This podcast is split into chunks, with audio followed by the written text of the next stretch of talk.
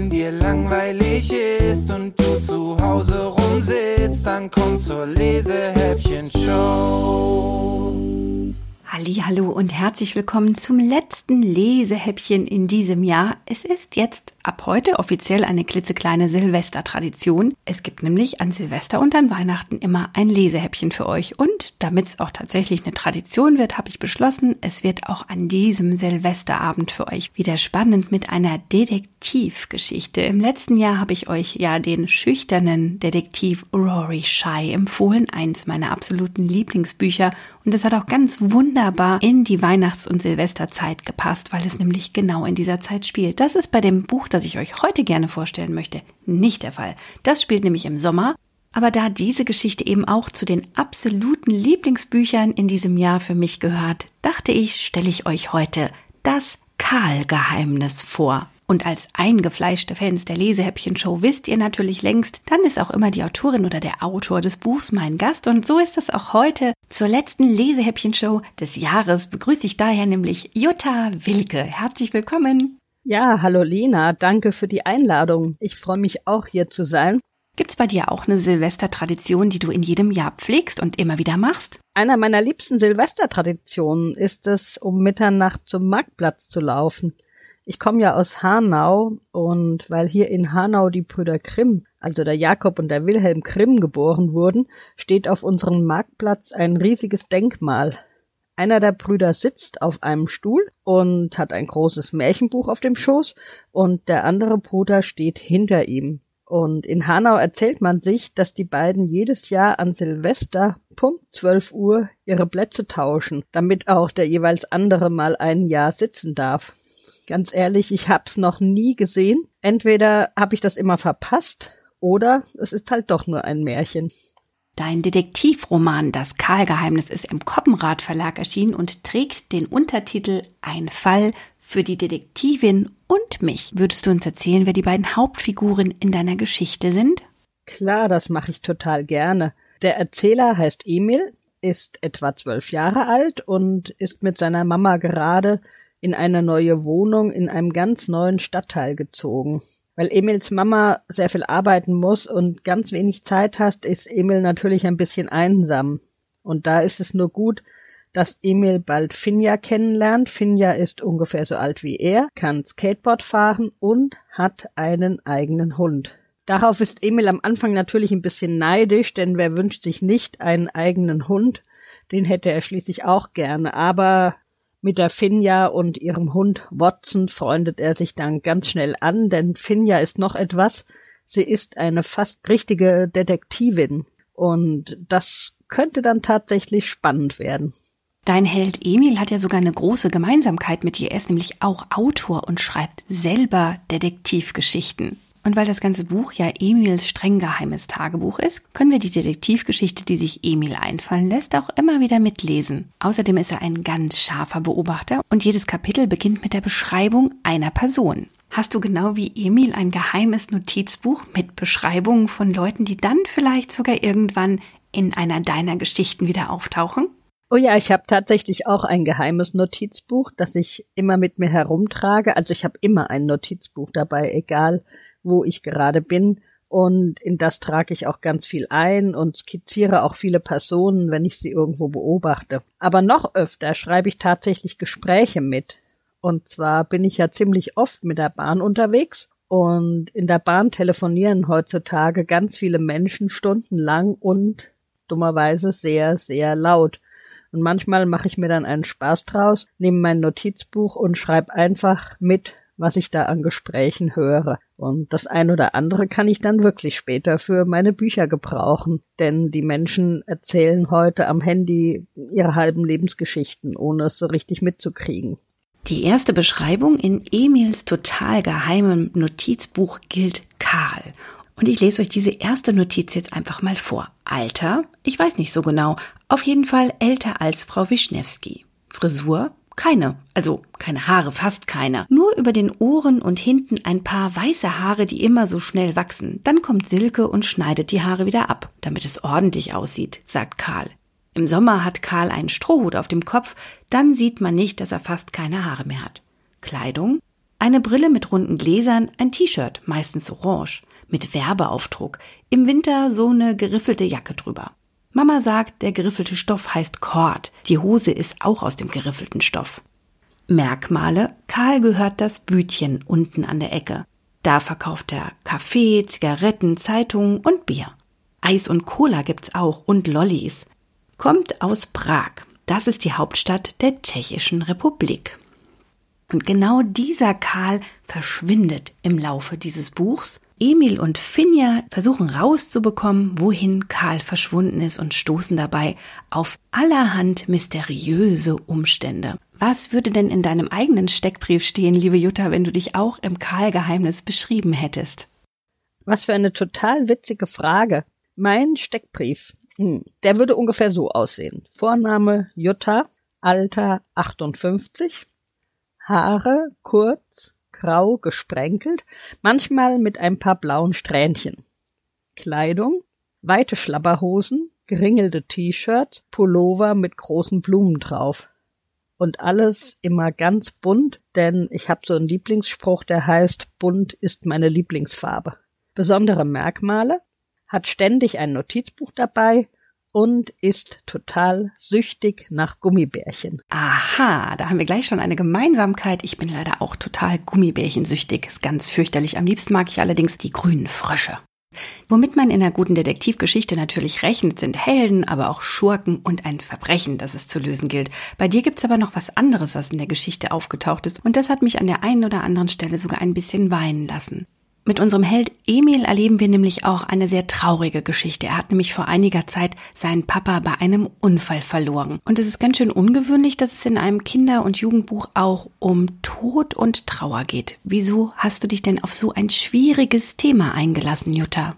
ja, warum habe ich so ein schweres Thema mit in das Buch gepackt? Ich finde, der Tod gehört zu jedem Leben einfach dazu, aber in unserer Gesellschaft sprechen wir nicht mehr gerne darüber. Das Thema wird vor allem von Erwachsenen oft verdrängt und ich finde es aber wichtig, mit Kindern darüber zu sprechen auch Emil und seine Mama sprechen lange nicht über Papas Tod und klammern das aus. Als sie es dann endlich können, geht's ihnen beiden auch viel besser. Ich finde, du hast das als Autorin wirklich richtig super gemacht. Nämlich, obwohl es eigentlich sehr traurige Momente gibt, macht das Buch von der ersten bis zur letzten Seite richtig Spaß zu lesen. Und deswegen steigen wir jetzt miteinander ein in das erste Kapitel, in dem ein abgerissener Finger noch nicht gefunden wird, Frau Wischnewski Paul mit Hundekuchen füttert und der andere Paul schon tot ist.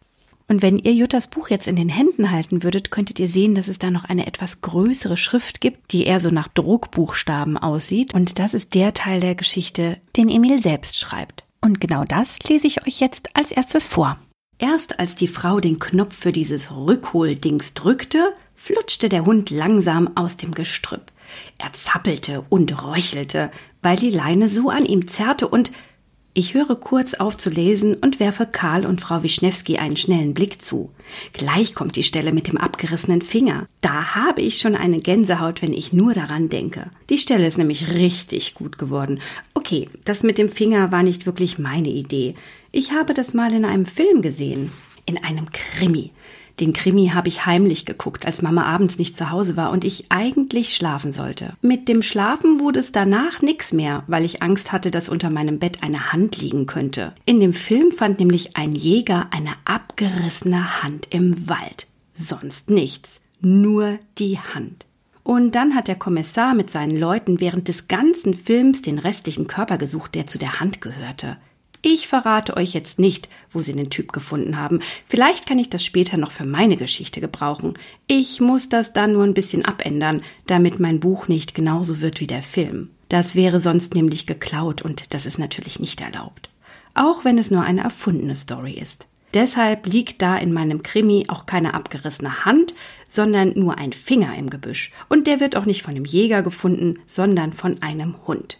Die Stelle, wie der Hund mit dem Finger im Maul zu seinem Frauchen zurückkommt und dabei mit dem Schwanz wedelt, ist die beste Stelle im ganzen Buch. Also bisher jedenfalls. Ein richtiger Schocker. Dabei weiß ich noch gar nicht, wem dieser Finger eigentlich gehört. Das muss ich mir erst noch ausdenken. Nur ganz langsam blättere ich um und lasse meine Worte noch ein bisschen in der Luft nachklingen.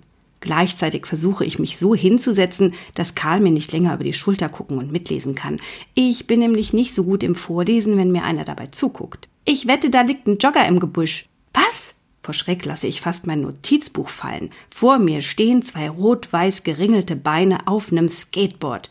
Keine Ahnung, wo die auf einmal herkommen. Genau genommen stehen ein paar blaue Sneakers auf einem Skateboard, in denen diese geringelten Beine stecken. Jetzt springen die Sneakers auf den Asphalt und einer von ihnen tippt das Board so an, dass es nach oben wippt und von einer Hand aufgefangen wird. Oder ein Teil von einem Jogger, ein Turnschuh oder so. Ich lasse meinen Blick langsam nach oben wandern. Das Mädchen, zu dem die geringelten Beine und das Skateboard gehören, setzt sich einfach neben mich auf die Treppenstufen. Rück mal ein Stück. Und? Habe ich recht? Sie versucht, einen Blick in mein Notizbuch zu werfen, aber ich klappe es schnell zu. Wäre ja noch schöner. Ähm, nee. Klar, dass du noch nichts verraten willst. Sie zuckt mit den Schultern. Aber es ist bestimmt ein Jogger. Es ist fast immer ein Jogger, fügt sie hinzu und guckt zu Frau Wischnewski und Karl hoch. Ich suche die ganze Zeit in meinem Kopf, aber ich bin mir ziemlich sicher, dass ich das Mädchen hier noch nie gesehen habe.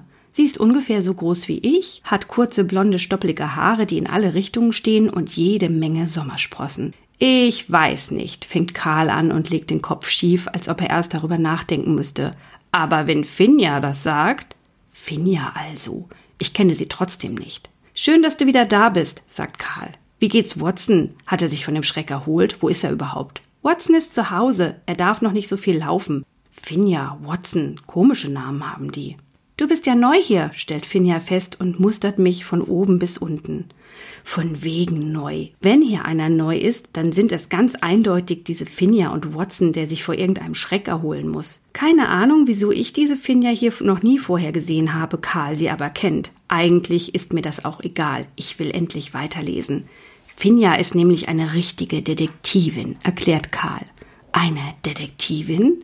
Jetzt werde ich doch ein bisschen neugierig. Schließlich schreibe ich gerade an einem Krimi. Dann fällt mir ein, dass diese Finja höchstens so alt ist wie ich und deshalb unmöglich schon Detektivin sein kann, also keine richtige jedenfalls. Trotzdem ist es kein Jogger, sage ich deshalb nur und notiere mir irgendwo im Hinterkopf, dass mir dringend etwas anderes einfallen muss. Ein Jogger wäre ja wirklich zu einfach, da hat sie leider recht. Aber jetzt will ich die Stelle mit dem Finger endlich vorlesen und für den Finger ist es vollkommen egal, ob er zu einem Jogger oder einer alten Frau oder einem einsamen Wanderer gehört. Der Finger ist sowieso ab und das kommt jetzt erst. Ich blättere in meinem Notizbuch zu der Seite, an der ich aufgehört habe zu lesen und dann fange ich nochmal an. Erst als die Frau den Knopf für dieses Rückholdings drückte, flutschte der Hund langsam aus dem Gestrüpp. Er zappelte und röchelte, weil die Gestrüpp? Das schreibt man mit zwei P, sagt Finja. Na toll.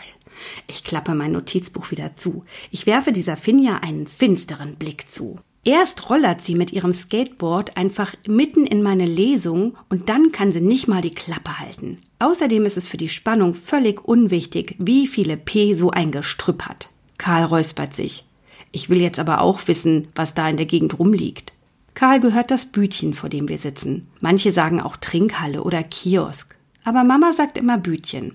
Als wir hierher gezogen sind, hat sie mir irgendwann 50 Cent rübergeschoben und gesagt, geh mal runter zum Bütchen und hol dir einen Lolli. So habe ich Karl kennengelernt. Und beim vierten oder fünften Mal, als ich zum Bütchen kam, um einen Lolli zu kaufen, hat Karl mir das 50 Cent Stück zurück über den Tresen geschoben und gesagt, lass mal stecken. Den Lolli habe ich trotzdem gekriegt und die 50 Cent kamen in meine Spardose. Kannst mir ja dafür mal was vorlesen, hat Karl noch gesagt. Ich höre so gerne Geschichten. So fing das mit Karl und mir an. Mama weiß nichts davon. Sie gibt mir immer noch ab und zu 50 Cent für einen Lolli und ich freue mich jedes Mal darüber, weil ich das Geld in die Spardose werfen kann. Wenn ich die Dose schüttle, klimpert es schon ganz ordentlich. Alles soll besser werden. Dafür will ich sorgen. Natürlich nicht nur mit dem Geld von Mama, das wäre ja auch wirklich keine richtige Hilfe. Aber es ist ein Anfang, bis mir etwas anderes einfällt. So lange gehe ich jeden Nachmittag zu Karl ans Bütchen und lese ihm was vor, sozusagen als Bezahlung für den Lolli. Für Karl ist das praktisch, weil er dabei weiterarbeiten kann und nicht selbst lesen muss. Ich setze mich dann mit der Zeitung oder einer Illustrierten und manchmal auch mit meinem Deutschbuch auf die Stufen vor seinem Bütchen. Karl lässt die Tür offen und räumt drinnen Sachen ein, kocht Kaffee oder sortiert die neuen Zigaretten ins Regal und hört mir dabei zu. Irgendwann hat Karl zwischen meinen Schulbüchern mein eigentlich total geheimes Notizbuch gesehen und mich gefragt, was ich darin aufschreiben würde. Da habe ich ihm von meinem Krimi erzählt, den ich angefangen habe. Als Karl gehört hat, dass ich mal ein richtiger Schriftsteller werden will, ist er total ausgeflippt vor Begeisterung und hat gemeint, dass ich ihm unbedingt mal was aus meinem Buch vorlesen müsste. Deshalb sitze ich jetzt hier bei ihm auf der Treppe und weil heute nicht so viel los ist, hat Karl sich einen Kaffee gekocht und sitzt ausnahmsweise auf der Stufe über mir und guckt mir über die Schulter. Was blöd ist, weil ich besser lesen kann, wenn Karl weiter in seinem Bütchen räumt und nicht dauernd mitliest. Aber wenigstens unterbricht er mich nicht immer wegen so Kleinigkeiten wie einem P zu viel oder zu wenig. Trotzdem soll Karl nicht vorher wissen, wie die Geschichte weitergeht. Das nennt man Spannungsbogen. Schlimm genug, dass diese Finja einfach in meine Notizen geguckt hat. Bei Frau Wischnewski funktioniert das mit dem Spannungsbogen nämlich schon ganz gut. Frau Wischnewski ist zufällig vorbeigekommen, weil sie sich die neue Fernsehzeitung kaufen wollte, und dann ist sie einfach da geblieben und hat auch zugehört. Der arme Hund, flüstert sie jetzt und schnappt ein bisschen nach Luft. Sie beugt sich zu Paul runter und gibt ihm einen Hundekuchen, den sie vorher aus ihrer Kittelschürze gekramt hat. Du musst keine Angst haben, das ist nur eine Geschichte. Bestimmt geht alles gut, flüstert sie und tätschelt seinen Kopf. Paul ist der Dackel von Frau Wischnewski und sein Schmatzen verrät, dass er überhaupt keine Angst hat, sondern einfach noch mehr von diesem leckeren Hundeknabberzeug will. Karl hat mir erzählt, dass Paul eigentlich einmal der Name von Frau Wischnewskis Mann war. Paul Wischnewski. Mit dem war Frau Wischnewski verheiratet, seit sie ein junges Mädchen gewesen war. Sie hat für ihn gekocht und die Wohnung geputzt und mit ihm abends zusammen Fernsehen geguckt, wenn er müde von der Arbeit nach Hause kam. Aber der richtige Paul Wischnewski ist vor drei Jahren ganz plötzlich gestorben. Erst habe ich gedacht, ich könnte seinen Tod vielleicht in meinem Krimi verarbeiten. Ein guter Krimi braucht eine Leiche, und da wäre es praktisch gewesen, jemanden zu verwenden, der sowieso schon tot ist. Aber Karl wusste, dass dieser Paul nur an Herzversagen gestorben war, ganz ohne Grund. Also er wurde nicht einmal besonders erschreckt oder so, und es hat ihn auch niemand vergiftet. Er hat einfach in seinem Sessel vor dem Fernseher gesessen und irgendeine langweilige Musiksendung geguckt, als sein Herz plötzlich aufgehört hat zu schlagen. Vielleicht war dem Herz die Musik auch zu langweilig gewesen, vielleicht war es auch einfach nur müde vom vielen Arbeiten. Das kann ich für mein Krimi nicht gebrauchen. Deshalb kommt Paul Wischnewski darin gar nicht vor. Außerdem hätte es mir auch leid getan, wenn Paul Wischnewski ermordet worden wäre, denn dann hätte ich Frau Wischnewski zu einer Verdächtigen machen müssen. Und dafür ist sie eigentlich viel zu nett. Aber weil die nette Frau Wischnewski keine Lust hatte, immer nur für sich alleine zu kochen und auch abends nicht immer alleine Fernseh gucken wollte, hat sie sich Paul aus dem Tierheim geholt. Also den anderen Paul, den Dackel. Und der schmatzt und kaut jetzt an seinem Hundekuchen herum. Psst, zischt Karl und rückt wieder dichter an mich heran. Entschuldigung. Frau Wischnewski steckt Paul schnell noch einen Krümel aus ihrer Schürzentasche zu. Aber das ist doch wirklich gemein, so an einem armen Hund zu zerren. Aber darum geht es doch gar nicht. Karl verdreht die Augen. Darum geht es nicht? Frau Wischnewski schnauft. Aber natürlich geht es darum. Emil hat das doch eben selbst vorgelesen. Der Hund zappelte und röchelte. Ich hole tief Luft. So macht das alles überhaupt keinen Spaß. Die spannende Stelle mit dem Finger kommt schließlich erst noch. Karl holt auch tief Luft. Dann stellt er seine Kaffeetasse so heftig auf den Boden, dass sie klirrt und ein Schluck Kaffee auf die Treppenstufe schwappt. Es geht doch darum, warum der blöde Hund so störrisch ist und unbedingt in diesem Gebüsch bleiben will. Bestimmt hat er irgendwas gefunden, das da nicht hingehört. Frau Wischnewski zuckt zusammen. Ihr Gesicht ist jetzt kalkweiß. Paul fiebt. Frau Wischnewski fummelt noch einen Hundekuchen aus ihrer Tasche. Er hat es nicht so gemeint, murmelt sie. Was habe ich nicht so gemeint? Verwirrt guckt Karl von Paul zu mir, dann zu Finja und dann wieder zu mir. Blöder Hund, sagt Finja. Du hast blöder Hund gesagt. Frau Wischnewski stößt einen Schluchzer aus. Ich seufze und lege vorsichtshalber meinen Zeigefinger auf die Stelle, an der ich aufgehört habe zu lesen. Frau Wischnewski zieht jetzt geräuschvoll die Nase hoch. Mein Paul ist nicht blöd. Er ist sogar ein ausgesprochen kluger Hund. Gell, Paul, das müssen wir uns nicht gefallen lassen. Sie kramt wieder in ihrer Schürze. Diesmal zieht sie ein Taschentuch hervor, mit dem sie sich die Tränen aus den Augen wischt. Dann schneuzt sie sich so laut, dass Paul erschrocken den Kopf einzieht. Autsch! Finja hat mir einen Ellbogen in die Seite gestoßen. Los, lies weiter, zischt sie. Schnell! Das ist gar nicht so einfach. Schließlich ist das meine erste öffentliche Lesung aus meinem Kriminalroman. Also eigentlich ist der Roman noch lange nicht fertig. Es ist also meine erste öffentliche Lesung aus meinem noch nicht fertigen Roman. Und weil ich die ganze Geschichte mit einem Bleistift in ein Notizbuch geschrieben habe, muss ich mich beim Vorlesen sehr konzentrieren, denn manchmal kann ich meine eigene Schrift nicht richtig entziffern. Das liegt daran, dass ich oft nur heimlich unter der Bettdecke schreiben kann, wenn ich eigentlich schlafen soll, oder in der Schule unter dem Tisch, wenn diese fiese Bertram mal nicht so genau hinguckt. Die fiese Bertram ist meine neue Lehrerin. Mama mag es nicht, wenn ich sie so nenne, deshalb sage ich zu Hause auch immer nur Frau Bertram. Aber verglichen mit meiner alten Lehrerin ist sie wirklich richtig fies. Meine alte Lehrerin hieß Frau Sonntag und die war tatsächlich immer wie ein sonniger, sommerwarmer Sonntag. Sie las uns jeden Freitag spannende Geschichten vor, brachte uns manchmal Eis mit oder Kuchen, hatte Heimwehbonbons und Trostpflaster in ihrer Schublade und für besonders tolle Hausaufgaben bekam man einen witzigen Sticker für das Sammelalbum. Bei Frau Sonntag machte die Schule fast immer Spaß. Aber blöderweise mussten Mama und ich umziehen, weil Mama ihren Job verloren hatte und in ihrem neuen Job nicht mehr genug verdiente, um unsere Wohnung bezahlen zu können. Und weil Papa nicht mehr da war und ihr nicht mehr helfen konnte, die Wohnung zu bezahlen. Klingt alles ein bisschen kompliziert und irgendwann schreibe ich die ganze Geschichte auch mal auf, damit man sie besser versteht, aber das wird ein ziemlich trauriges Buch und damit kann man nicht so viel Geld verdienen. Deshalb habe ich beschlossen, zuerst einen Krimi zu schreiben. Mit Krimis kann man nämlich ziemlich reich werden oder mit Science Fiction. Aber mit Aliens und solchen Sachen kenne ich mich nicht so gut aus. Karl hat gesagt, als Science-Fiction-Autor muss man ganze Welten ganz neu erfinden. Mit allen Ländern und Flüssen allen Orten und Pflanzen und Außerirdischen und Weltraumtechnik und allem Pipapo. Das stelle ich mir ziemlich anstrengend vor. Mir reicht es ja schon, dass wir in einen anderen Stadtteil umgezogen sind und ich deshalb auch die Schule wechseln musste. Das ist mir genug neue Welt. Es gab in der alten Klasse eine Abschiedsparty für mich und dann schenkte mir Frau Sonntag ein geniales Notizbuch, weil jetzt so viel Neues in meinem Leben passiert. Damit du alles aufschreiben kannst, sagte sie. Bestimmt wird aus dir mal ein richtiger Schriftsteller. Und jetzt sitze ich auf den Treppenstufen neben Karls Bütchen und lese den Anfang meines ersten richtigen Romans vor. Das heißt, ich hätte gerne vorgelesen, wenn ich nicht dauernd dabei gestört worden wäre. Kannst du jetzt bitte weiterlesen? Karl gibt mir einen Schubs. Ich will echt wissen, was der Hund in dem Gebüsch zu suchen hatte. Bestimmt einen Jogger, murmelt Finja. Ich gucke zu Frau Wischnewski rüber. Sie hat ihr Taschentuch wieder eingesteckt und zuppelt die ganze Zeit an ihrem Kopftuch herum. Soll ich? frage ich vorsichtshalber.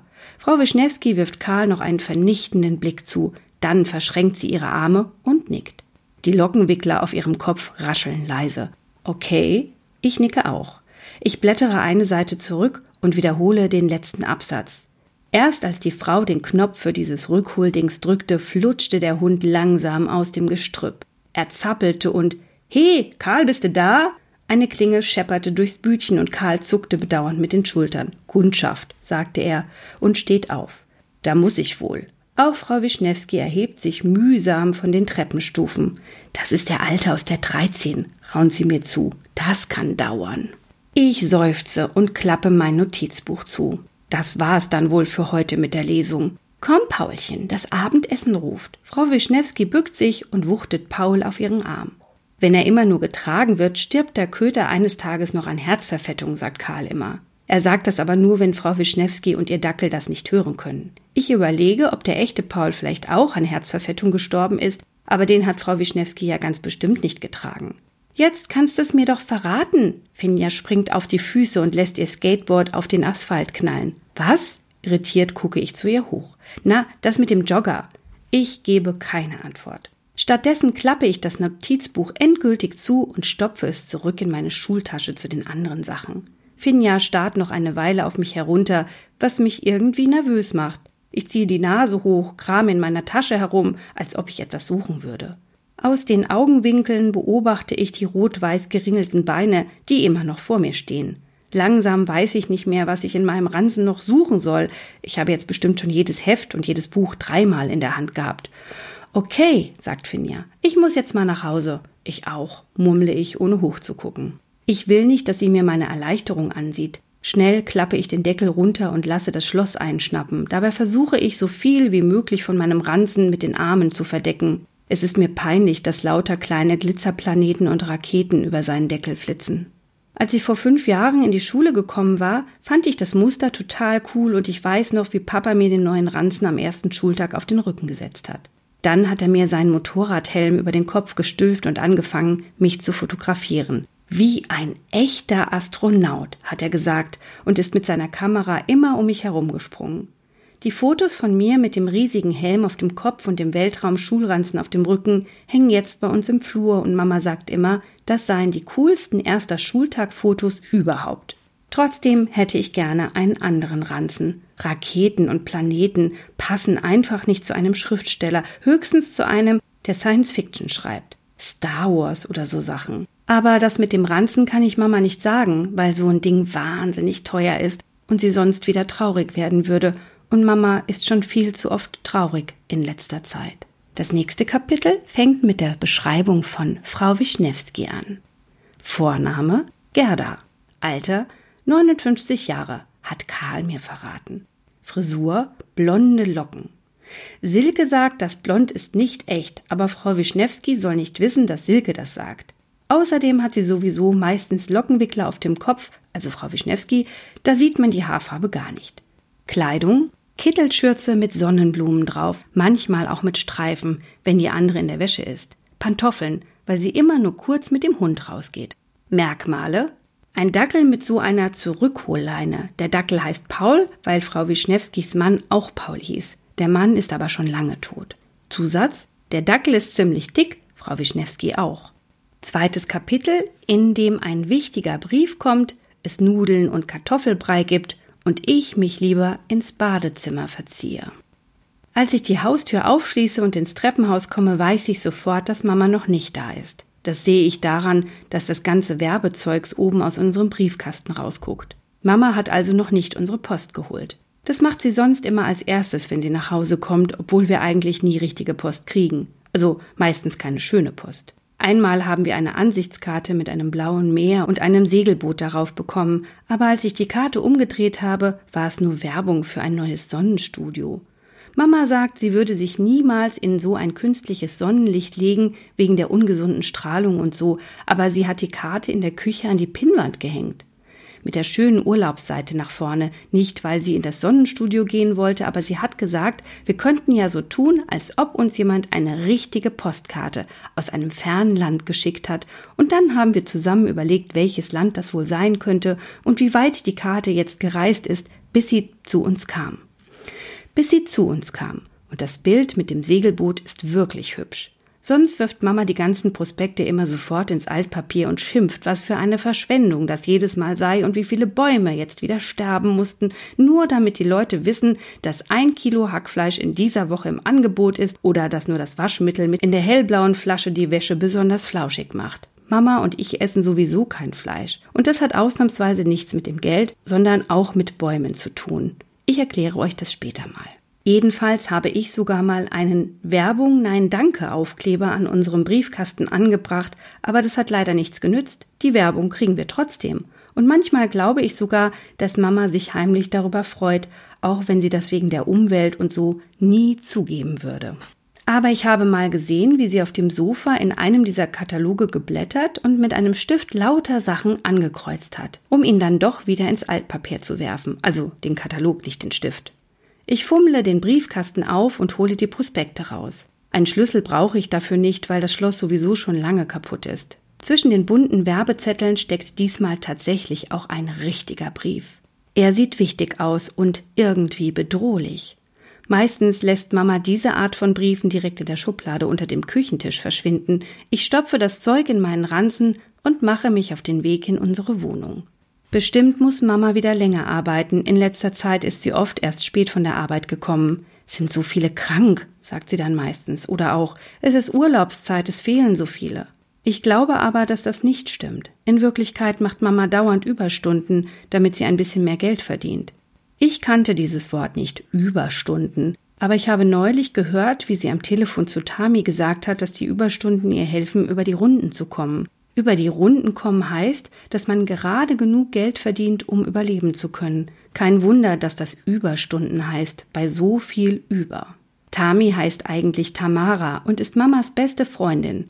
Leider wohnt sie ziemlich weit weg, sodass die beiden sich nur sehr selten sehen können. Dafür telefonieren sie fast jeden Tag. Karl hat mir später erklärt, dass Überstunden einfach die Stunden sind, die man mehr arbeitet, also über die eigentliche Arbeitszeit hinaus.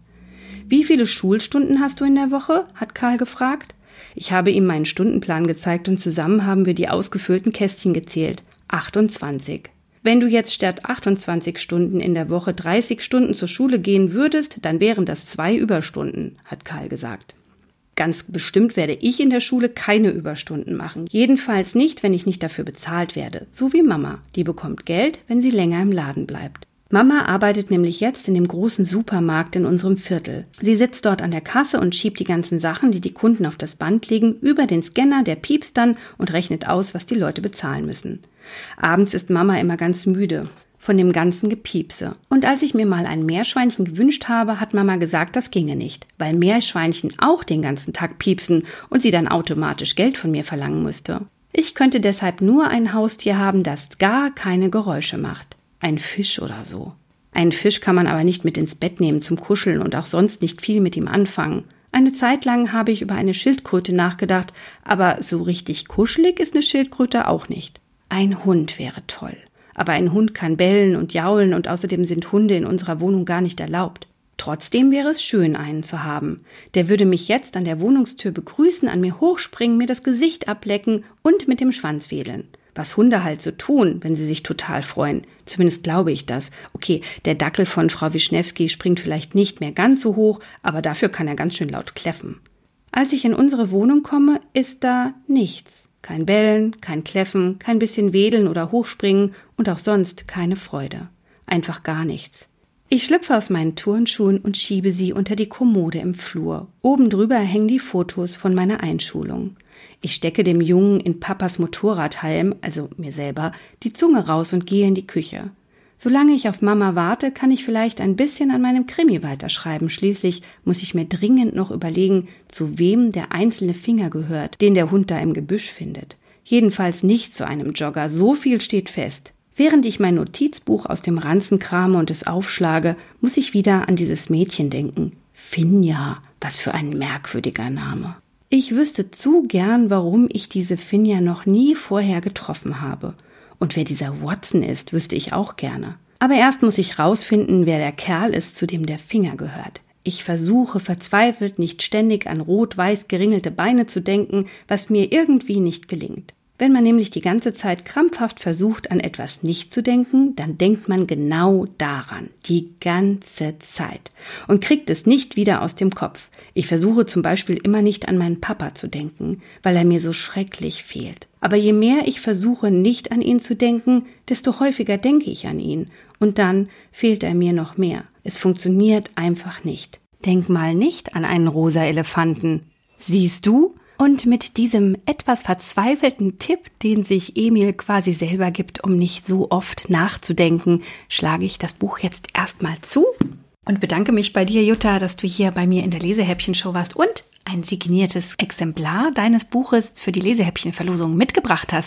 Danke nochmal für die Einladung. Das hat mir wirklich total viel Spaß gemacht hier und ähm, ich freue mich, dass das Karl-Geheimnis an Silvester einen so großen Auftritt bekommt. Wie sieht denn dein Silvestertag heute noch so aus und vor allem, wie feierst du in diesem Jahr Silvester? Silvester feiere ich in diesem Jahr tatsächlich nur mit meinem jüngsten Sohn Oskar. Ich habe ja fünf Kinder, einige sind schon erwachsen, die größeren sind auch mit Freunden verabredet und Oskar und ich wollen es uns richtig schön gemütlich machen. Erst werden wir uns ein schönes Fondue machen und dann eine lange Filmnacht mit Nachos und Popcorn, so richtig wie im Kino. Das klingt nach einem schönen und gemütlichen Silvesterabend. Dafür wünsche ich euch natürlich viel Spaß und hast du eigentlich auch gute Vorsätze fürs neue Jahr?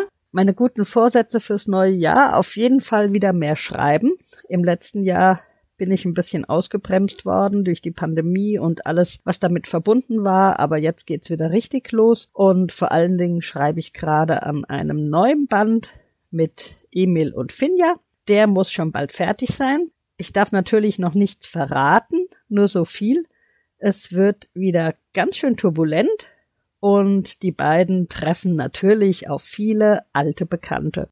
Mit diesem kleinen Ausblick ins neue Jahr verabschiede ich mich jetzt und wünsche euch einen tollen Silvesterabend und natürlich einen guten Start in ein hoffentlich glückliches neues Jahr. Feiert schön, passt gut auf euch und eure Liebsten auf. Wir sagen Tschüss. Tschüss. Und ich würde mich freuen, wenn ihr auch im neuen Jahr wieder mit dabei seid, wenn es heißt, wenn dir langweilig ist und du zu Hause rumsitzt, dann komm zur Lesehäppchen Show.